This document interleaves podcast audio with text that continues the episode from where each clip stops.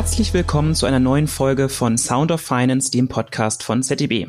Schön, dass ihr mal wieder dabei seid. Nachdem die deutsche Wirtschaft über den letzten Winter in eine sogenannte technische Rezession gerutscht ist, stagnierte auch im zweiten Quartal hierzulande das BIP. Der andauernde Ukraine-Krieg, die hartnäckige Inflation und eine schwächelnde Weltkonjunktur sind nur drei von vielen anhaltenden Destabilisatoren der deutschen Wirtschaft. Zur Bewältigung der Herausforderungen sprach Bundeskanzler Scholz kürzlich in der Generaldebatte im Bundestag von einer nationalen Kraftanstrengung. Doch wie viel Kraft braucht es zum Gegensteuern? Und reicht ein Update des deutschen Wirtschaftsmodells oder bedarf es eher einer grundlegenden Neuausrichtung? Einhergehend mit den wirtschaftlichen Unsicherheiten ist auch die Diskussion in der Öffentlichkeit und Politik zur Stabilität des Bankensystems zurück. Nach den Verwerfungen im Frühjahr ist der Ruf nach mehr Regulierung der Banken schnell laut geworden und halt nach. Doch bevor Konsequenzen gezogen werden, sollten zunächst die Ursachen genau verstanden werden. Welche Gefahren bestehen nach wie vor und welche Handlungsfelder ergeben sich daraus für die Bankenaufsicht im Euroraum? Das sind viele interessante Fragen, die ich mit meinem heutigen Gast diskutieren möchte. Mein Name ist Jan Müller-Dethat, ich bin Berater bei ZDB und freue mich auf das Gespräch mit Heinz-Gerd Stegling. Er ist Partner bei uns im Bereich Research von ZDB. Hallo Gerd, ich freue mich, dass du mal wieder bei uns im Podcast bist und begrüße dich recht herzlich. Ja, hallo Jan, danke für die Einladung und boah, du hast jetzt ein weites Feld aufgemacht. Jetzt bin ich gespannt, was kommt. Genau, ich habe eine ganze Reihe an Fragen mitgebracht. Lass uns direkt mal starten. Als erstes spreche ich mit dir ganz gerne zum Thema Konjunktur. Gerd, der Sommer war wettertechnisch dieses Jahr bekanntlich oft trüb und verregnet. Spiegelt das Wetter die konjunkturelle Lage wider? Magst du uns zu Beginn einen kurzen Abriss geben, wo stehen Europa, die USA und China konjunkturell nach dem Sommer und wie steht Deutschland im Vergleich dazu da? Ja, gerne. Äh, mit dem Wetter, um damit zu beginnen, das ist ja auch eine Frage des Blickwinkels. Also wenn ich mich richtig erinnere, war der Frühling gar nicht so schlecht. Ja, mit dem Sommer und dem Regen hat ja auch Vorteile. Also man musste nicht so auf den Garten wässern zum Beispiel. Und wir sind, und das ist schon ernster, und äh, ja auch von den verheerenden Waldbränden, die wir in vielen Regionen Europas gesehen haben, verschont geblieben. Also von daher auch eine positive Facette. Ähm, mit der Konjunktur, da hat sich Erstaunliches getan, ähm, und zwar zum Positiven, äh, zum Beispiel in den USA, aber auch insgesamt in, in, im Euroraum und in Europa. Äh, und auch zum Negativen, und da muss man dann leider Deutschland nennen und auch, auch China um auf die USA zurückzukommen, äh, hier, die USA zeigt sich erstaunlich robust. Wir erwarten in diesem Jahr ein Wirtschaftswachstum von zwei Prozent und die USA waren so konjunkturell voraus, inverse Zinsstrukturkurve und viele Ökonomen dachten, hm, wir, da, da wird eine Rezession auf uns zukommen. Die ist nicht im Gesicht, ganz im Gegenteil. Also in dieses Jahr noch eine, eine wirklich hohe Wirtschaftsdynamik, vergleichsweise. Europa schlägt sich auch wacker mit einem Wachstum in diesem Jahr ungefähr von einem Prozent. Anders Deutschland. Hier werden wir sehen in, in diesem Jahr eine leichte Rezession, was du schon angekündigt hattest, von roundabout minus 0,5 Prozent. Ja, und China hat seine Wachstumsdynamik verloren und dieses klassische chinesische Wirtschaftsmodell scheint auch äh, an seine Grenzen zu kommen. Also ein, ein sehr, sehr unterschiedliches Bild und äh, Deutschland liegt leider hinten. Und wenn man auf Europa schaut, äh, pf, sonst haben wir ja mal die, diese Nase so oben und, und, und sagen, oh, Südeuropa und die Italiener und so weiter. Wenn man sich die wirtschaftliche Situation dort anschaut, Italien wird in diesem Jahr noch ein Wachstum von gut einem Prozent schreiben, Spanien, Griechenland von über zwei Prozent, Irland sogar sechs Prozent. Das heißt, Deutschland ist im europäischen Vergleich, im G7-Vergleich, auch im G20-Vergleich hinten. Was ich dazu passend kürzlich in einer Reihe von Zeitschriften auch gelesen habe, den Begriff wieder Deutschland als der kranke Mann Europas. Jetzt hast du schon so ein bisschen was zu gesagt. Was ist da dran und welche wirtschaftlichen Probleme hat Deutschland? Puh, äh, das Wort und der Begriff kranker Mann, der ist belegt. Der wurde 1999 eingeführt vom Economist. Äh, damals hatten wir eine ganz, ganz, ganz andere Zeit. Äh, wir hatten eine Massenarbeitslosigkeit von über vier Millionen. Wir gingen Richtung fünf. Und die Antwort darauf, die politische, war die sogenannte Agenda 2010 von der damaligen Bundesregierung unter Kanzler Gerhard Schröder. Und das waren wirklich äh, strukturelle Eingriffe, die notwendig waren, um hier die Missstände, die strukturellen Missstände äh, zu beheben. Heute äh, haben wir eine, eine, andere Situation und ähm, das ist ganz wichtig. Damals hieß es unter Gerhard Schröder, unter New Labour und Tony Blair, äh, das möchte ich nochmal in Erinnerung rufen, die beste Sozialpolitik, die es gibt, heißt Arbeitsplatzsicherheit. Mhm. Dieses Problem stellt sich heute gar nicht, weil der Arbeitsplatz ist, der Arbeitsmarkt ist sehr, sehr, sehr robust und auch wenn wir jetzt wirklich in einer, in einer Rezession abschlittern würden, wäre der Arbeitsmarkt noch stabil. Das, was wir sehen, ist, dass unsere Industrieproduktion hakt. Wir haben im Vergleich auch zum Vor-Corona-Niveau fehlen uns 10 Prozent, satte 10 Prozent. Das ist äh, viel, finde ich. Ja, und wir haben eine, eine Perspektive der, der Stagnation in, in diesem Jahr und aber auch in den folgenden Jahren wahrscheinlich und dann verbunden mit dem Thema, was du wahrscheinlich auch noch aufmachen willst, dem Thema Inflation, droht das Gespenst der Stagflation. Und die Probleme, die sich dahinter verbergen, äh, sind vor allen Dingen auf der Angebotsseite. Neu zum Beispiel das Problem der, der Geopolitik, die Konfrontation mit, mit China im Wesentlichen, was ja für uns ein wichtiger Import- und Exportmarkt ist und die Notwendigkeiten des De-Riskings der Wertschöpfungsketten. Neu ist auch das Thema in dieser Dimension, nachdem das russische Pipeline-Gas äh, wegfällt und wir aus der Atomenergie ausgestiegen sind, die Themen Energiesicherheit und Energiepreise. Wo vorhersehbar und eigentlich nicht neu ist das Thema Fachkräftemangel. Wir bekommen es aber nicht gelöst. Und auch nicht neu ist die hohe Steuern- und Abgabenlast, die wir haben im internationalen Vergleich. Neu in der Dimension ist vielleicht ein Thema mangelnde Infrastruktur. Das, was wir mit der Deutschen Bundesbahn auf den Straßen, mit der Verwaltung, äh, Stichwort Digitalisierung der Verwaltung erleben das hat jetzt ein Ausmaß angenommen, äh, das ist schon fast peinlich, gerade auch wenn man internationale Gäste hat zum Beispiel. Mhm. Und was die Verwaltung betrifft und die Bürokratie, hat man das Gefühl, so wie neben Berlin als Vorbild, vielleicht nicht das beste Vorbild. Wir haben ja auch schon in zahlreichen Podcasts immer über den Begriff Krise gesprochen. Und ich habe so ein bisschen das Gefühl, und ich glaube, vielleicht geht das auch einigen so, dass der Begriff mittlerweile irgendwie ein bisschen abgestumpft wirkt. Warum spüren wir die bislang gesamtwirtschaftlich angespannte Lage so wenig? Ist es nur eine Frage der Zeit, bis wir in eine härtere Rezession rutschen? Was würdest du dazu sagen? Viel hat damit zu tun, dass unsere Arbeitsplätze sicher sind. Das ist ein Punkt. Das zweite ist, äh, glaube ich, Jan, wir beiden, wir leben in unserer Blase, so als gut bezahlte Berater, als Akademiker. Wir spüren das, das, das Hauptthema wahrscheinlich derzeit die Inflation, spüren wir derzeit nicht so direkt.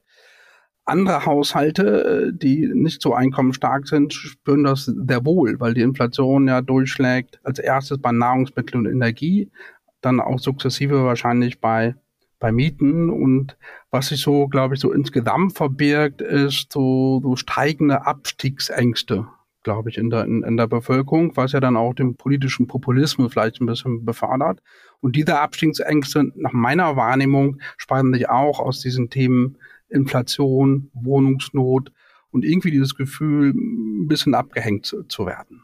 Oder die Gefahr, irgendwie abgehängt zu werden. So eine, eine harte Rezession, äh, die meisten Ökonomen sagen, das steht nicht bevor, eher dann dieses Thema der, der Stagflation. Aber was wir schon dann wahrnehmen ist, dass wir auch ökonomisch nicht mehr in der Champions League spielen. Also sportlich, um diese Analogie mal herzustellen, haben wir das Debakel äh, erlebt bei den Fußballweltmeisterschaften, Ausscheiden ähm, in, den Vorrunden, jetzt bei der, in der Leichtathletik keine einzige Medaille.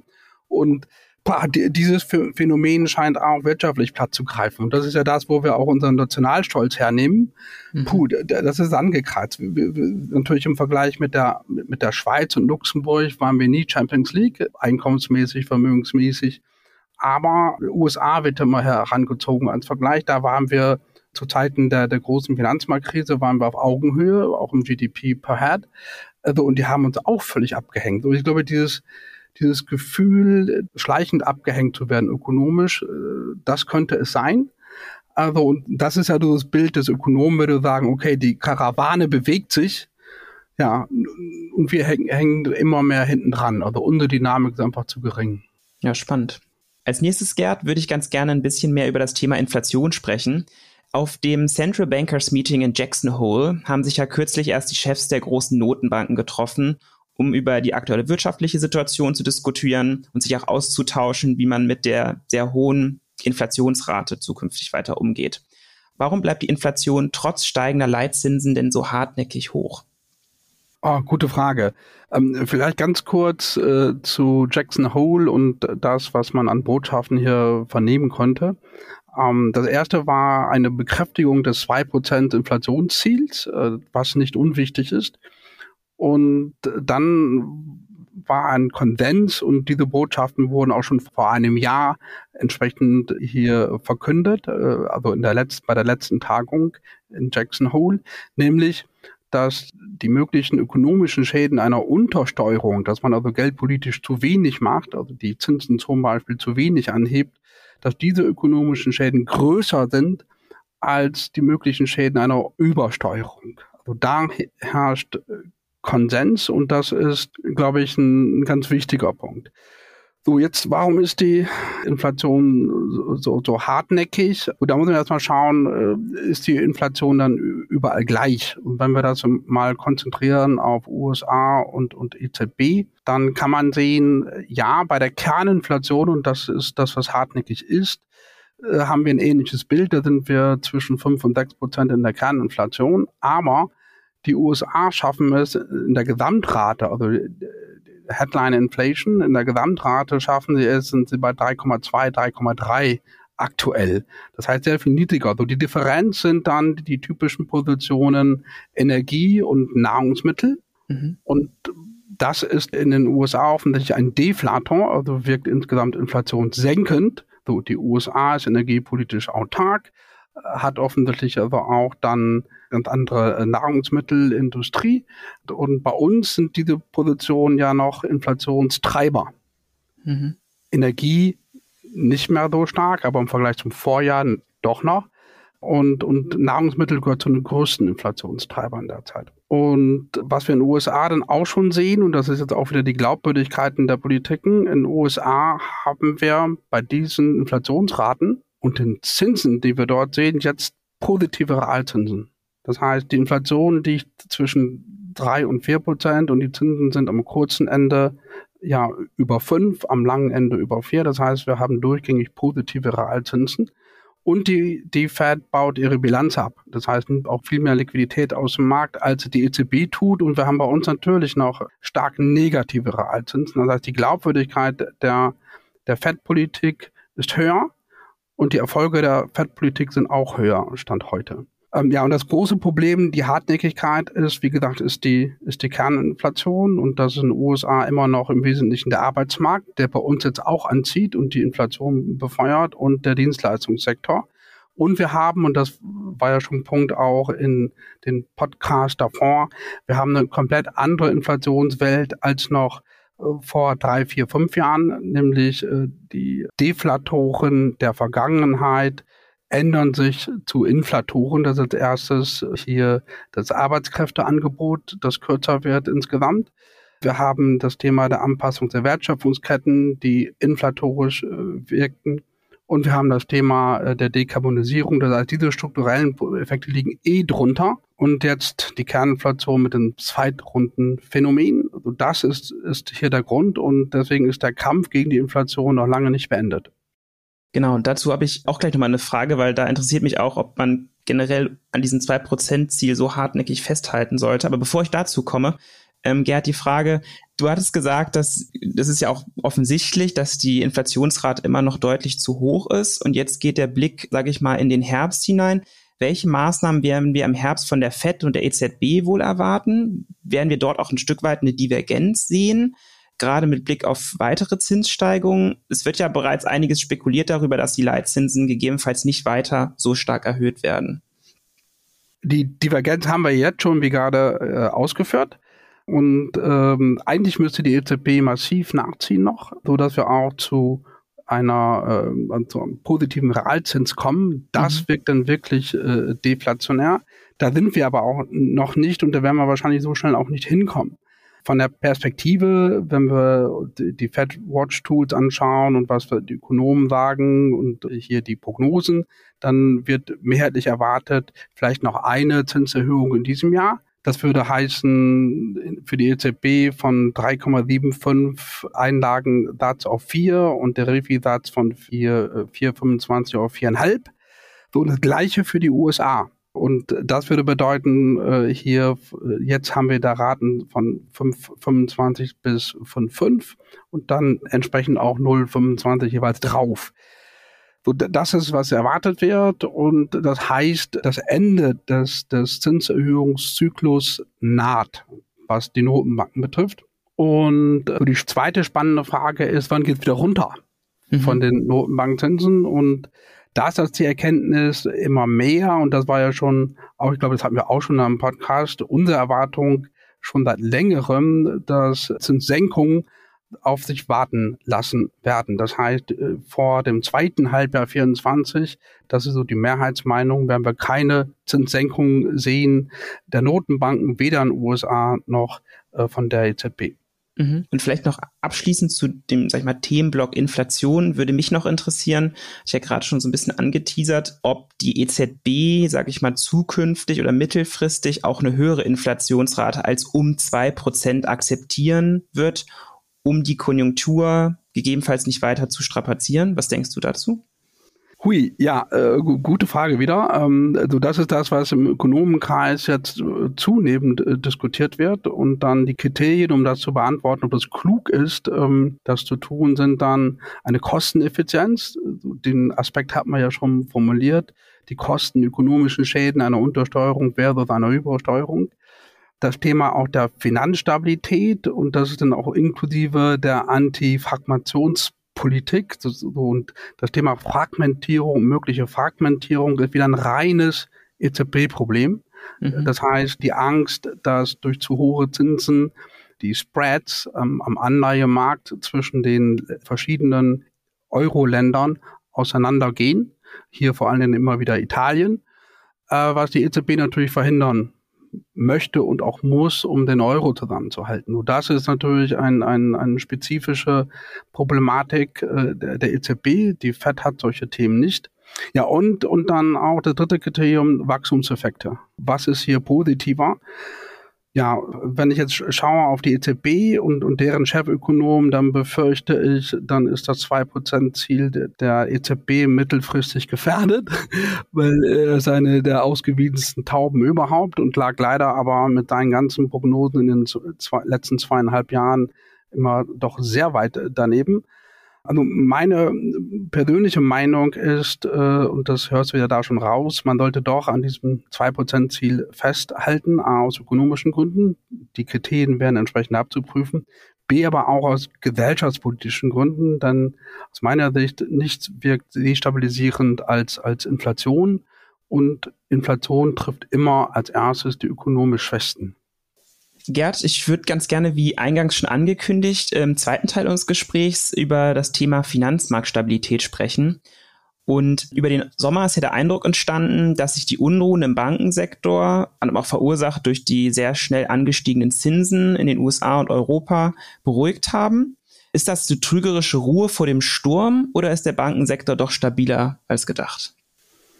Ja, wir haben ja ein, ein sogenanntes Märzbeben gesehen, hier in den USA bei den Regionalbanken und dann bei unseren lieben Schweizer Nachbarn äh, mit der mit der Credit Suisse und die Ursachen sind, sind unterschiedlich. Äh, bei den US-Regionalbanken waren es tatsächlich die Zinsänderungsrisiken, die hier äh, schlagend wurden und hier muss man vielleicht für unsere Hörer das Thema Regionalbanken noch definitorisch einordnen. Wenn wir Regionalbanken hören, denken wir an Sparkassen und an Genossenschaftsbanken.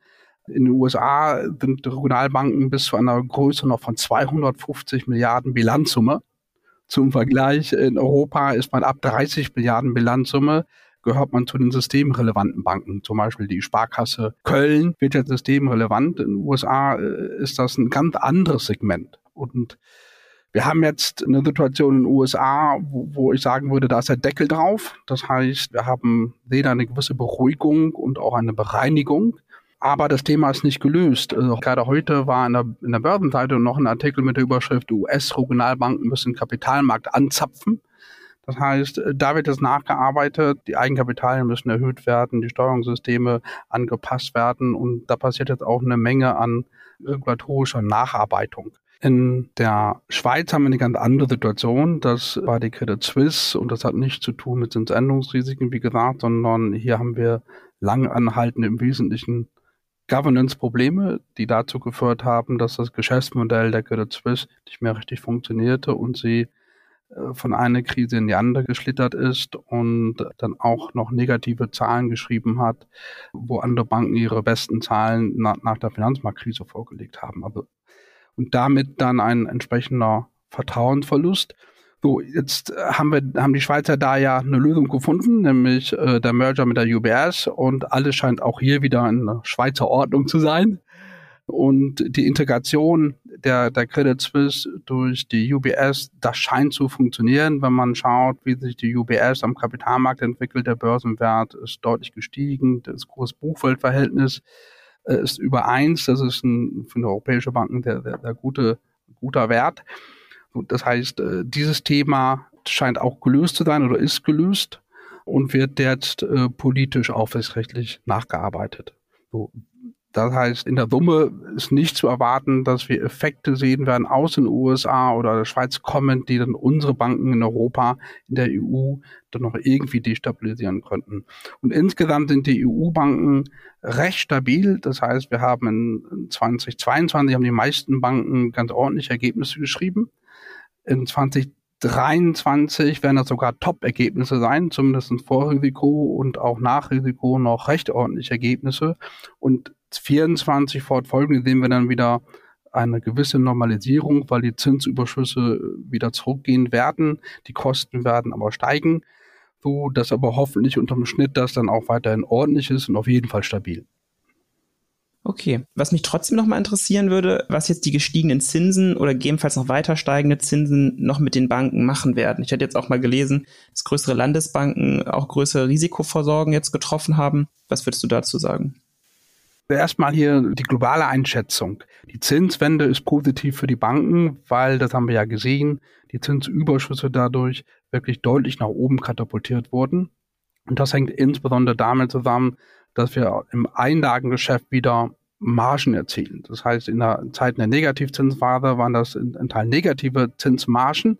Jetzt haben wir wieder, der Banker sagt, einen positiven, richtig schönen positiven ZKB passiv. Und die Banken, das haben wir auch gesehen, haben die Zinsänderungsrisiken hier im Griff. Das heißt, die Abschreibungen, die auf dem Wertpapierbuch notwendig waren in 22 und teilweise auch noch in 23, das ist und wird bilanziell verarbeitet und dadurch, dass wir in, diesem Jahr hier in der Topline, das heißt in den Trägen, auch noch gut verdienen werden, äh, ist das dann bilanziell gut zu verarbeiten. Und die Zinsänderungsrisiken im Kundengeschäft, das ist vor allen Dingen typisch deutsches und singulär deutsches Thema und das Ergebnis unserer deutschen Festzinskultur. Und das haben aber auch die deutschen Banken, auch die deutschen Regionalbanken im Griff insgesamt. Und was wir ja auch gehört haben, der Zinserhöhungszyklus ist nahezu abgeschlossen. Das heißt, äh, eine, eine zusätzliche neue Gefahr aus äh, weiter steigenden Zinsen sehe ich jetzt zunächst nicht. Okay. Das Thema der, der, der Landesbanken das ist kein Landesbankenthema, sondern du adressierst wahrscheinlich jetzt auf das Thema möglicher Risiken im Immobilienmarkt. Genau, ja. Ja, okay. Ähm, okay, und das, das bringt uns, Gerd, das bringt uns eigentlich auch schon zu meiner nächsten Frage, die, glaube ich, ganz gut passt.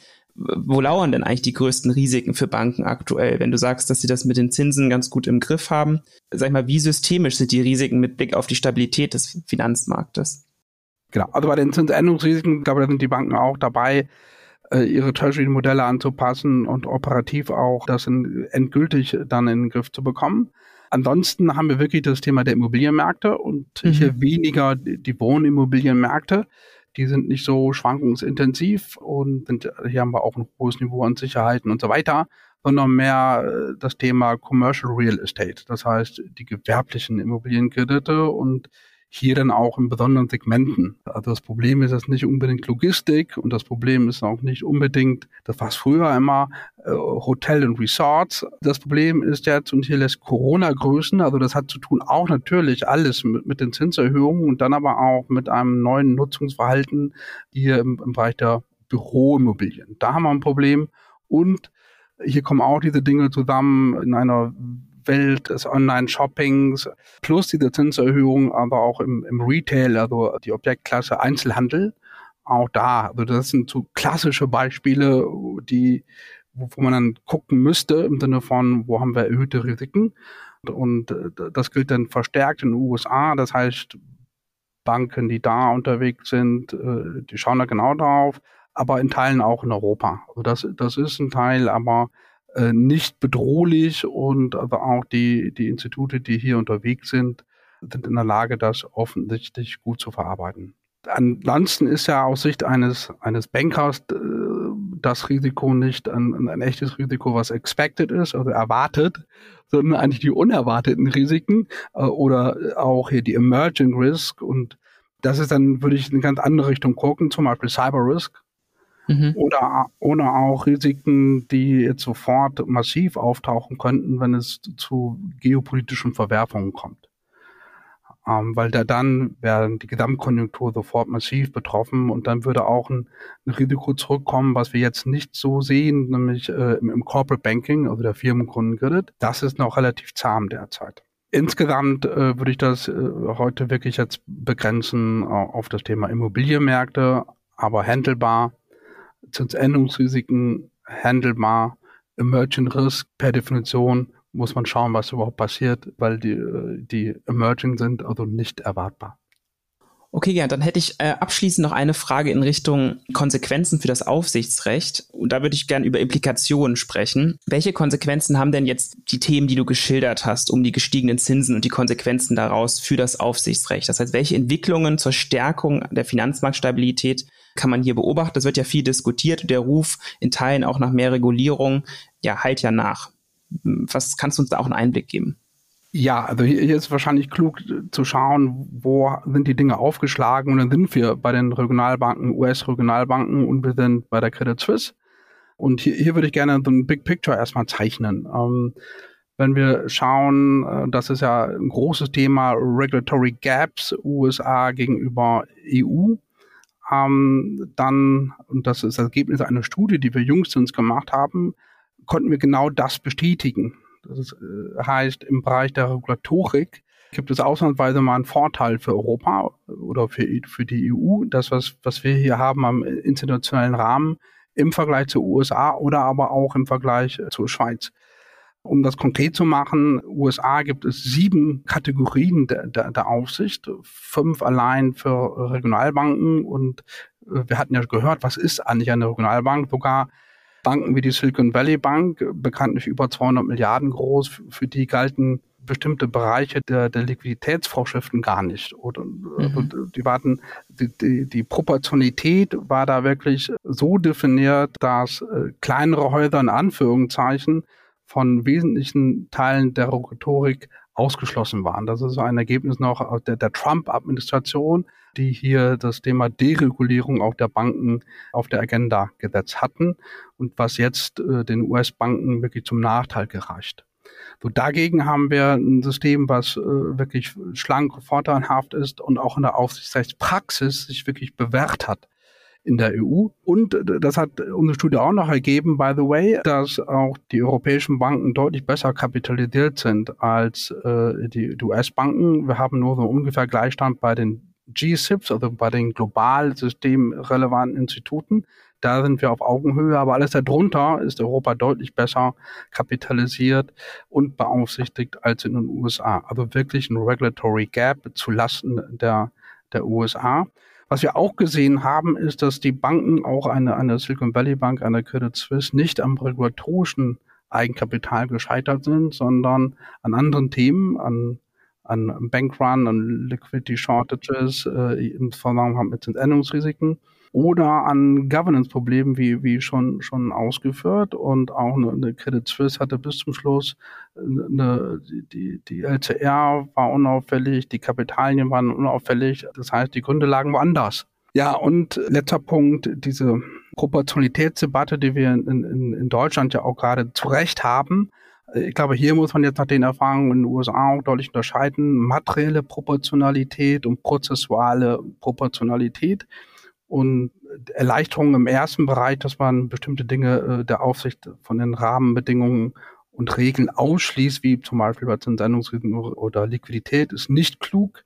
Oder auch unterschiedliche Anforderungen an Kapitalien jenseits der üblichen Puffer wahrscheinlich auch nicht zu empfehlen, sondern dass man diese Proportionalität wirklich auf die Prozessebene und Erleichterungen in den Prozessen, im Meldewesen, bei Stresstests und so weiter, dass man das da konzentriert und so dann auch die aufsichtsrechtliche Vorschriften für Regionalbanken händelbar belässt. Und das sind so so generelle Einschätzungen jetzt auch aus unseren Studien und, und äh, aus, diesen, aus diesem Märzbeben. Die Lessons learned für, für die EU-Banken oder auch für die, für die Aufsicht ist, ist sicherlich, dass man sich die Zinsänderungsrisiken genau anschaut und das wird man auch aufsichtsrechtlich machen über den sogenannten SREP-Prozess. Und das ist genau auch das richtige Format, um, um das zu tun. Das heißt, das kann man über die ganz normale operative aufsichtliche Praxis lösen. Wir werden im Bereich der Liquidität wahrscheinlich zu Erweiterungen kommen, würde ich jetzt vermuten. Und diese Diskussion ist auch schon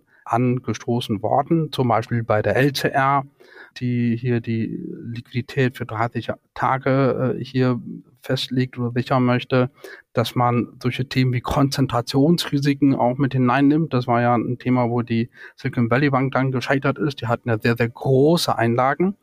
Mhm. Ähm, und die waren dann nicht so sticky, wie, wie man erhofft hat. Oder auch, dass man den Betrachtungszeitraum ausdehnt, zum Beispiel auf 60 bis 90 Tage. Also das ist gerade eine Diskussion, dass man hier noch ein bisschen nachschärft und das verbessert. Und wenn man zur Schweiz schaut, ist das Governance-Thema ganz, ganz wesentliches.